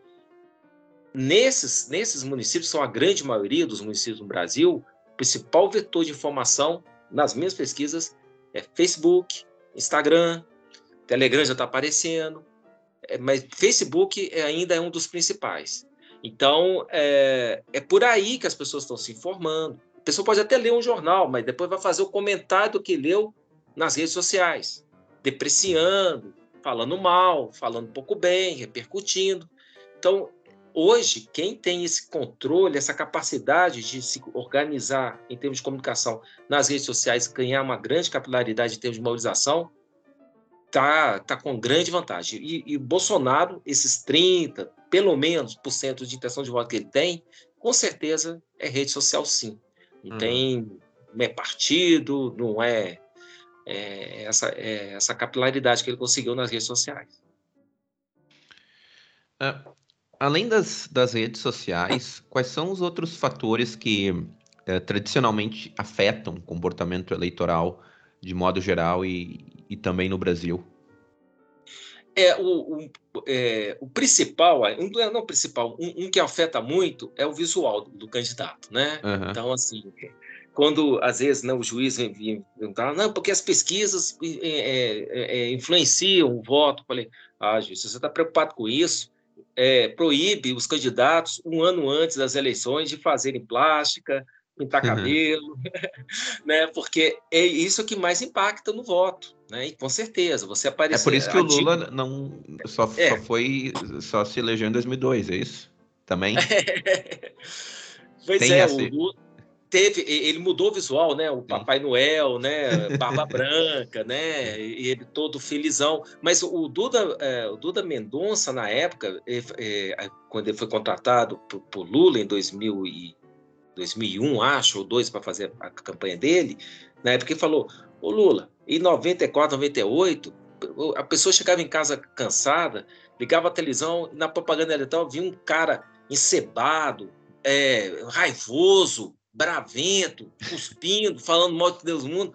Isso é muito desagradável. Você tem que ficar agradável para o eleitorado. É o Lulinha Paz e Amor e tal. É a Dilma, né? Aquela hum. mulher carrancuda, né? Ministra. Aí virou toda aquela aquele sorriso, né? E aquele cabelo diferente.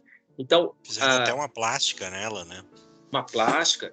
Então assim, o visual é importante ainda, é muito importante. Outra forma é, é, é o jeito do candidato falar, né?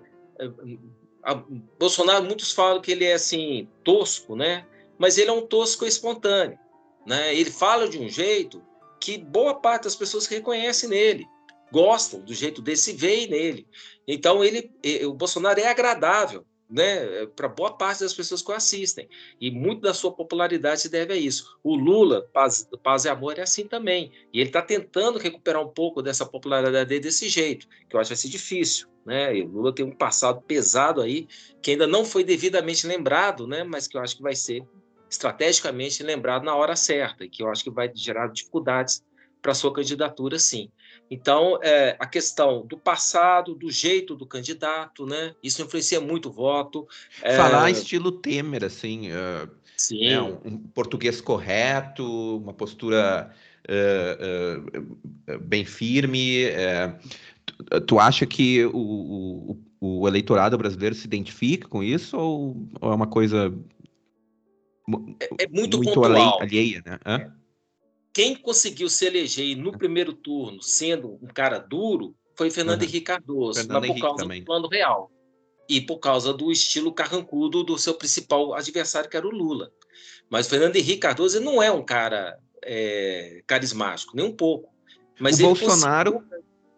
o Bolsonaro, um Bolsonaro eh, com estilo Temer, tu acha que consegui... teria o mesmo apelo? Não, não, não né?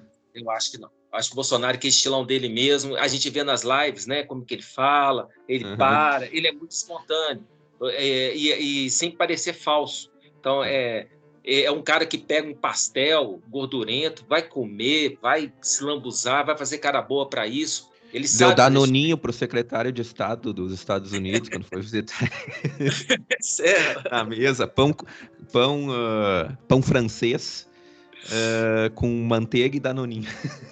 É, ele lá em Nova York, né, comendo é, é, hambúrguer. Camiseta pizza, do Palmeiras. Né, no, no, meio da calçada.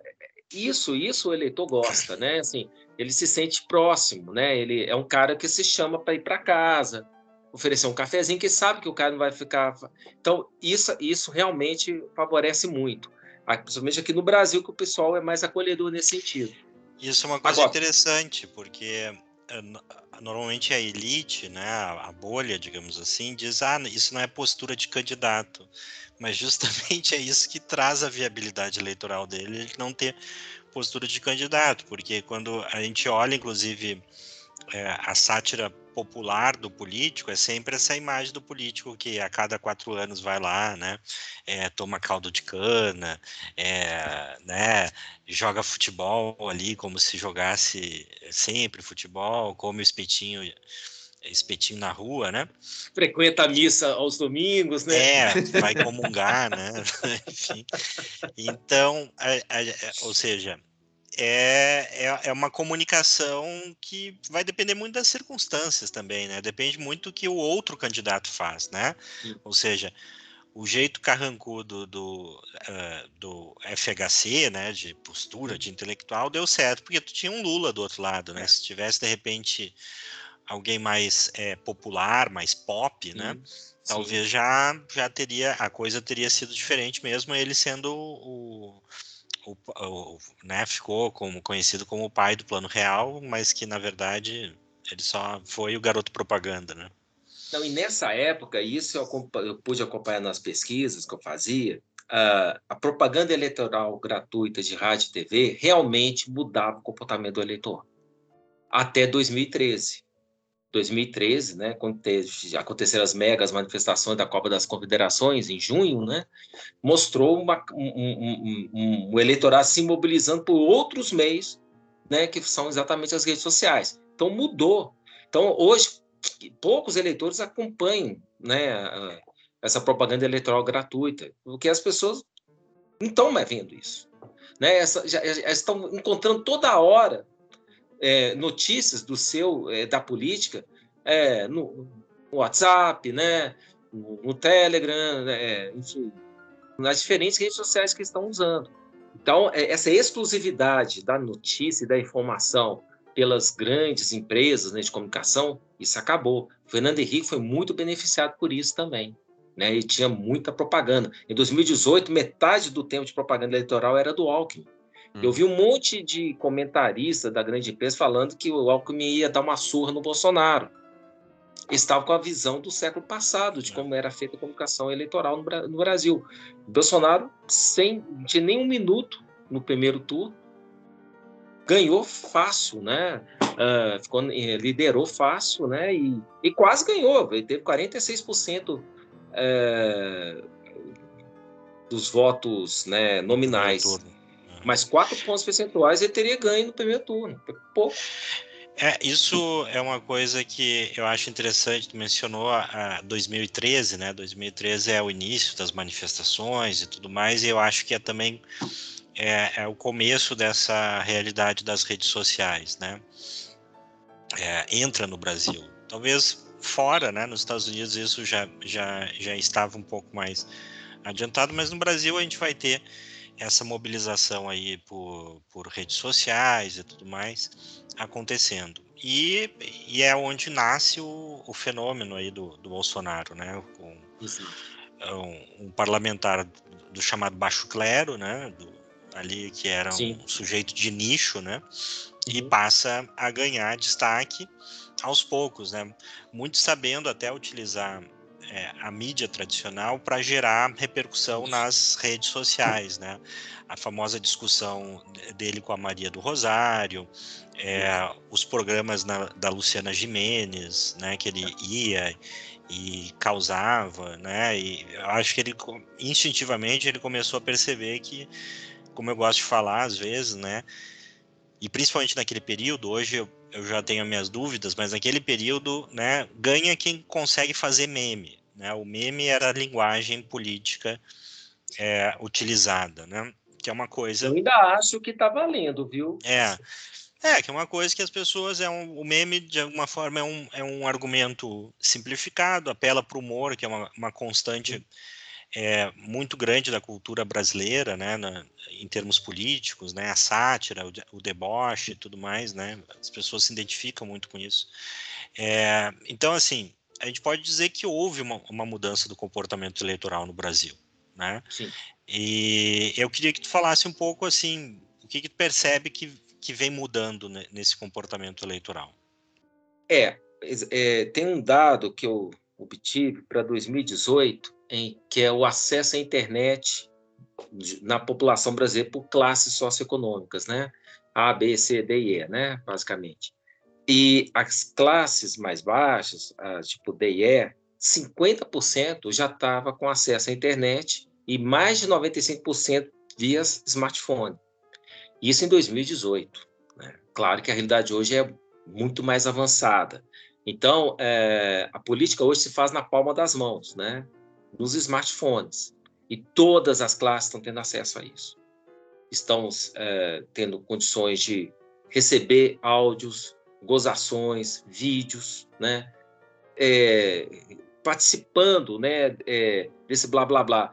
As donas de casa, né, que é, antes ficavam meio afastadas do, do, é, do, ambiente político, porque ficavam em casa, basicamente, não iam para o trabalho, hoje todas têm acesso à notícia, né, as chamadas tias do WhatsApp. Né? Então, isso é, é, é, é uma espécie de é, democratização no sentido de demos mesmo, ou seja, um aumento da população, né, do acesso à população às informações sobre a política, sobre a sociedade, principalmente sobre os seus candidatos. O filtro, né, instrucional da elite caiu, né? Tanto é verdade que a, a reação do império, né, o império contra-ataca, foi, foi exatamente em qual sentido?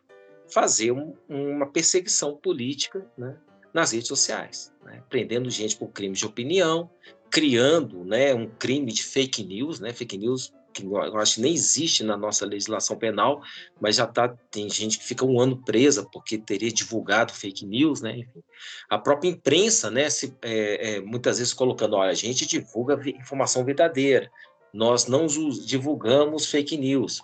Jornalistas que são do, do lado Bolsonaro não sendo tratados como jornalistas, mas como blogueiros, né? Ou seja, é, então você vê nitidamente a, uma tentativa do, da antiga ordem de voltar aos tempos da propaganda eleitoral gratuita de rádio e TV como um meio exclusivo de informações sobre o político e que dava muita força né, é, para as diretorias de redação da, é, é, da grande imprensa. Boa parte do, do, dessas empresas é, de comunicação no Brasil, a gente sabe, são de políticos também que pegam as grandes emissoras e fica retransmitindo nos seus estados, né? Ah, então você tem um esse centrão não é um centrão só de deputados e senadores, é um centrão dos meios de comunicação também, né? Então é, o, o fato das redes sociais terem quebrado esse monopólio está gerando essa repercussão toda e essa reação é, arbitrária, né, tirânica, de você criar uh, o chamado crime de opinião. E você está tentando diminuir a capacidade de mobilização, principalmente do Bolsonaro. Um ano depois de ter começado é, esses inquéritos, né, o TSE, imaginar o, o, Supremo, né, STF virando investigador, né, isso não existe em nenhum lugar do mundo que tenha né, um, um poder moderador, como seria é, um, esse poder né, da Corte Suprema, mas nesse inquérito você vê que mesmo um ano depois de ter feito perseguições, é, obrigado Twitter, várias redes a tirar as páginas né, do, dos apoiadores mais evidentes do Bolsonaro, Bolsonaro, 7 de setembro, colocou milhões de pessoas na rua, em, claramente se manifestando a favor dele. Então, eu acho que ficou muito claro para essa turma que as redes sociais não são fáceis de controlar e eles vão ter que investir mais pesadamente ainda né, no autoritarismo, no arbítrio, para tentar ter o, reconquistar o controle da opinião pública. No momento, eu digo que eles não têm mais esse controle, eles estão usando esses recursos apelativos, né, de força, que eu acho que é muito mais uma demonstração de desespero do que propriamente de quem se acha confiante. É, o meu único temor, que eu sei que eu tenho sérias dúvidas que isso possa até acontecer, por exemplo, nos Estados Unidos, e aí voltando para as pesquisas, é que as, boa parte das pesquisas que a imprensa lá é, financiava dava uma fácil vitória de Biden. E o Biden ganhou. Só que a gente tem N restrições ao modo como foi feita a apuração dos votos lá. Ou seja, a hipótese de ter havido né, uma fraude eleitoral existe. E com certeza as pesquisas corroboraram essa fraude. Se, se houve essa fraude, as pesquisas fizeram parte do jogo. Né? Então, acho que hoje o, o, temor que a gente vê, que eu vejo nas pesquisas, é, não é nem no sentido de induzir o voto do eleitor, mas de é, legitimar uma fraude, uma vitória fraudulenta. Né? Esse é o maior temor que eu tenho. Por isso, essa preocupação de você ter eleições que sejam auditáveis, né? urnas auditáveis, né? você ter condições de efetivamente, apurar até que ponto todo mundo votou como queria, né? E, com certeza, eu acho que a nossa democracia está falhando nesse, nesse item sim. Uhum. É, seria uma, uma profecia autorrealizável, né? Tu diz um candidato é. vai ganhar com tantos votos, com, com esse percentual de diferença, e aí né, controla os meios de apuração, né? Seria isso. mais ou menos isso. Uhum. É. Hoje, qualquer país do mundo tem esse o maior risco que eu uhum. acho que aconteceu nos Estados Unidos. É uma hipótese que eu tenho. Não uhum. estou dizendo que aconteceu, mas são fortes as suspeitas. Uhum. E se aconteceu, com certeza as pesquisas ajudaram a, a, uhum. a legitimar essa fraude, né? Uhum. Sim. É, o que a gente pode afirmar é que existem meios para isso. Né? Hum. Se eles foram usados ou não, já é uma é. outra questão. Mas, Mas que, que tem, existe tem. um meio, tem. Isso uhum. eu converso com qualquer pessoa da área de tecnologia da informação, ela pode dizer, olha, existe N caminhos para tu é, fazer esse tipo de coisa. A questão é se tu tem realmente é, os atores né, em, em, em coordenação para atuar é, nesses meios numa determinada direção. Mas é, mesmo se não existem... Tem, é, desculpa, o Brasil tem um histórico, né? o Proconsult, né? a eleição do Brizola. Aí foi na apuração que aconteceu a fraude. Né? Conseguiram descobrir, mas quase que passou. Então, assim, não é nem a questão da urna em si, mas da apuração. No momento, será que teve tanta é, abstenção a si mesmo? Será que teve tanto voto nulo e branco a si mesmo? Né? Enfim, isso tudo é um problema. Que, é, eu... E qualquer sistema democrático hoje no mundo né, está aberto a esse problema, sim. Por isso que a auditoria do voto, de todo o processo eleitoral, é extremamente é importante, né? Tem que ser. A eleição tem que ser rapidamente apurada, como gosto de falar aqui a nossa justiça eleitoral, não. Uhum. A eleição tem que ser devidamente apurada, nem que é. demore um ano. Né? Esse é o é, é, eu costumo dizer o seguinte, né? o contrário de muitas pessoas, né? Eleições sempre foram fraudadas, né? Sempre houve essa, essa uhum. é, de diferentes formas, né? Desde as formas mais toscas, que era o voto de cabresto, né? E isso não só no Brasil, Estados Unidos, né? Que é representado até naquele filme Gangues Sim. de Nova York. Né? Estados né? Unidos é, é, a terra da, das é eleições é fraudadas, assim. É, não é nenhuma novidade as eleições então, assim, de 2020. Todos os processos, tu vai pegar lá na Grécia. Isso desde também. a época do Thomas Jefferson, não é uma coisa. Ah, foi no século XX que se deteriorou. Não, se deteriorou lá. É. Quando, é. E aí algumas pessoas, a opinião comum hoje é que é a, a, a opinião da nossa corte, vamos dizer assim, é que hoje nós temos meios tecnológicos para corrigir os erros do passado. E eu digo que não, hoje nós temos meios tecnológicos que ampli amplificam a capacidade Sim. de manipulação e de, é, de fraude é, em Sim. processos eleitorais por diferentes mecanismos, né? É, então é, é, uma coisa é meio que as pessoas hoje, né? Elas, é, enfim, é, é, um, é um debate que se, é, se cercou de muitos tabus, né? É, e muitos, é, muito emocionalismo na hora de, de se perguntar a esse respeito, né? E países aí tradicionais, falou agora Portugal, etc., chegaram à conclusão que o melhor mesmo é o, a, a, famosa folha e né, a folha lá de papel e o, e o risquinho ou o furinho na, na cédula, porque é um mecanismo ainda mais simples, né? De, de ser auferido do que um, um sistema tecnológico complexo, cheio de fases né, na sua, é, eu, eu, uma coisa assim que, que, eu, que, eu, que eu acho é que, me, vamos supor assim, mesmo se uh, não, não tem a possibilidade de, de, de, haver fraude, seja realmente um, um sistema seguro, é, confiável e tal, a questão é assim, né? Na democracia é preciso haver uma confiabilidade do povo com relação ao sistema. O povo ele tem que entender como é que o sistema funciona.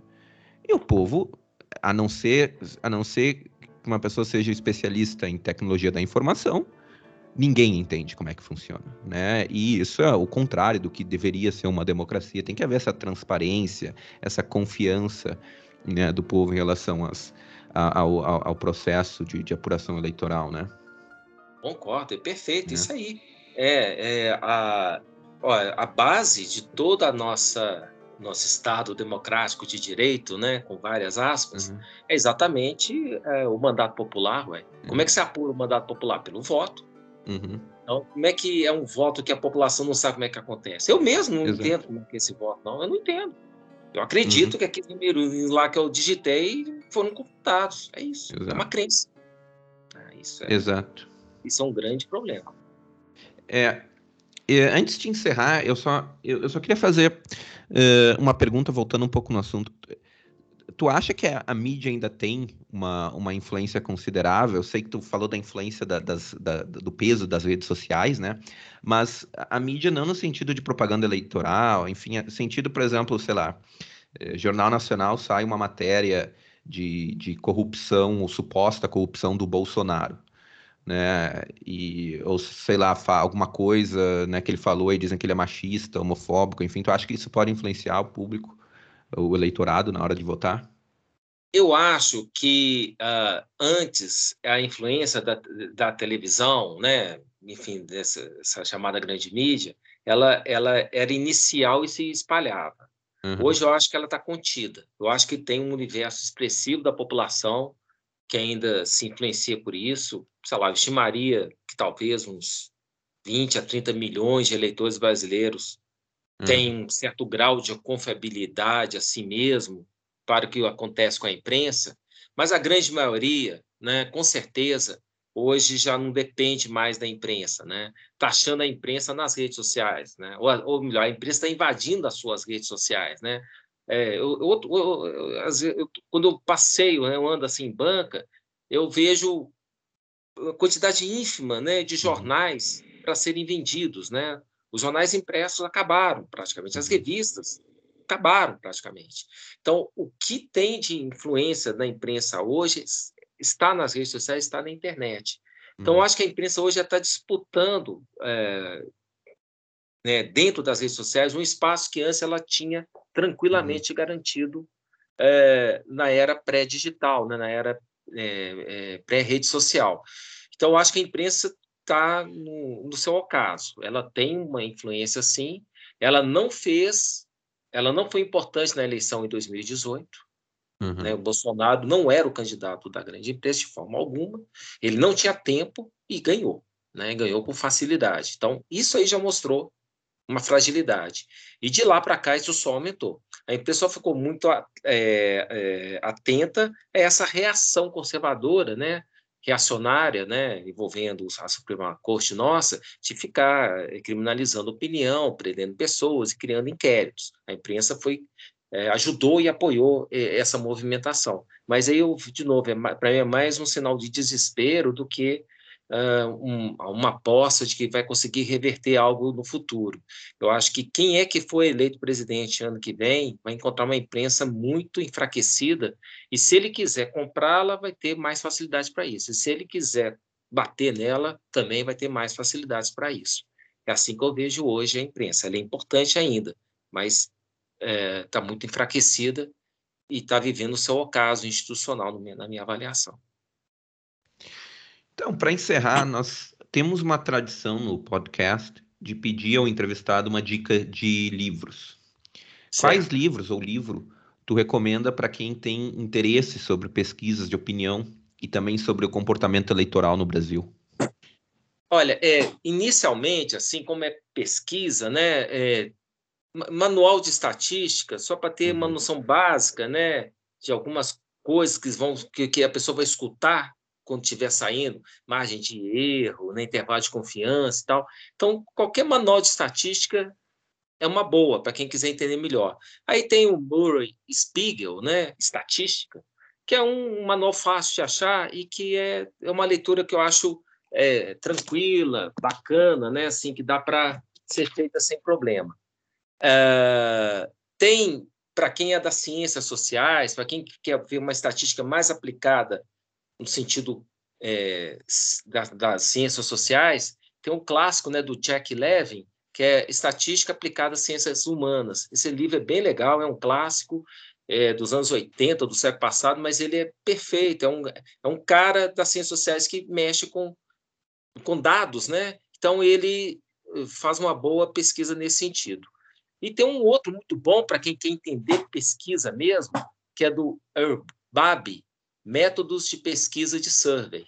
Esse uhum. B-A-B-B-I-E, né, BAB, que a gente brinca. Esse aí fala dos tipos de pesquisa, é, survey, é, amostra por telefone, residencial.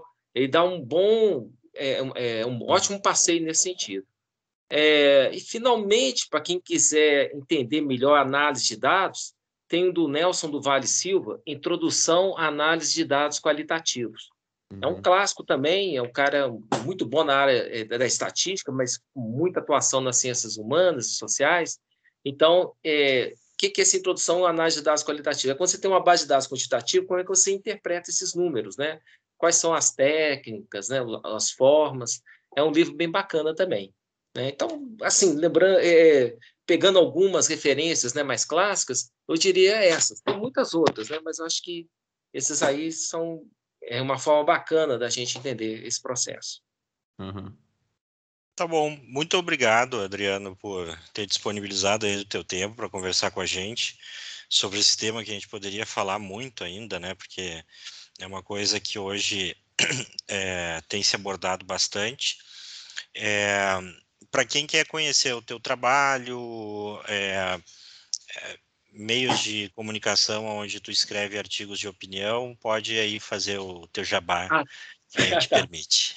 Eu também, eu, eu sou tô em quase todas as redes sociais, né? Mas aí, assim, é, eu tenho um canal no Telegram, é, também no, no Facebook eu ainda faço a divulgação dele, Facebook eu fiquei um pouco desencanado com ele, mas enfim, ainda faço alguma divulgação lá, Twitter também, e é sempre Adriano Cerqueira, com C escrever Adriano Cerqueira, cientista político, aí é, vai ter uma chance de, de ver. E se vocês colocarem esse meu nome, cientista político, e dar uma googleada, vocês vão ver algumas entrevistas que uh, às vezes aparecem, né? Eu dou muita entrevista em rádio às vezes, principalmente em época eleitoral, então, se quiser saber um pouco mais, algumas análises bobas que eu andei fazendo, dá para achar por aí também, tá? Mas é, uhum. é isso aí. Tá bom, muito obrigado. Espero que vocês tenham gostado, pessoal, da conversa que a gente teve hoje. É, muito obrigado pela audiência de vocês. Não deixem, novamente reforçando, de curtir e compartilhar para nos ajudar a crescer. É, e novamente agradecendo o Adriano por ter participado aqui da entrevista. Muito obrigado e fiquem com Deus. Muito obrigado, tá, gente? Muito obrigado, Adriano. Foi muito, muito boa, muito proveitosa a entrevista. Muito obrigado. Eu adorei, foi ótimo. Valeu, obrigado. Até mais, pessoal.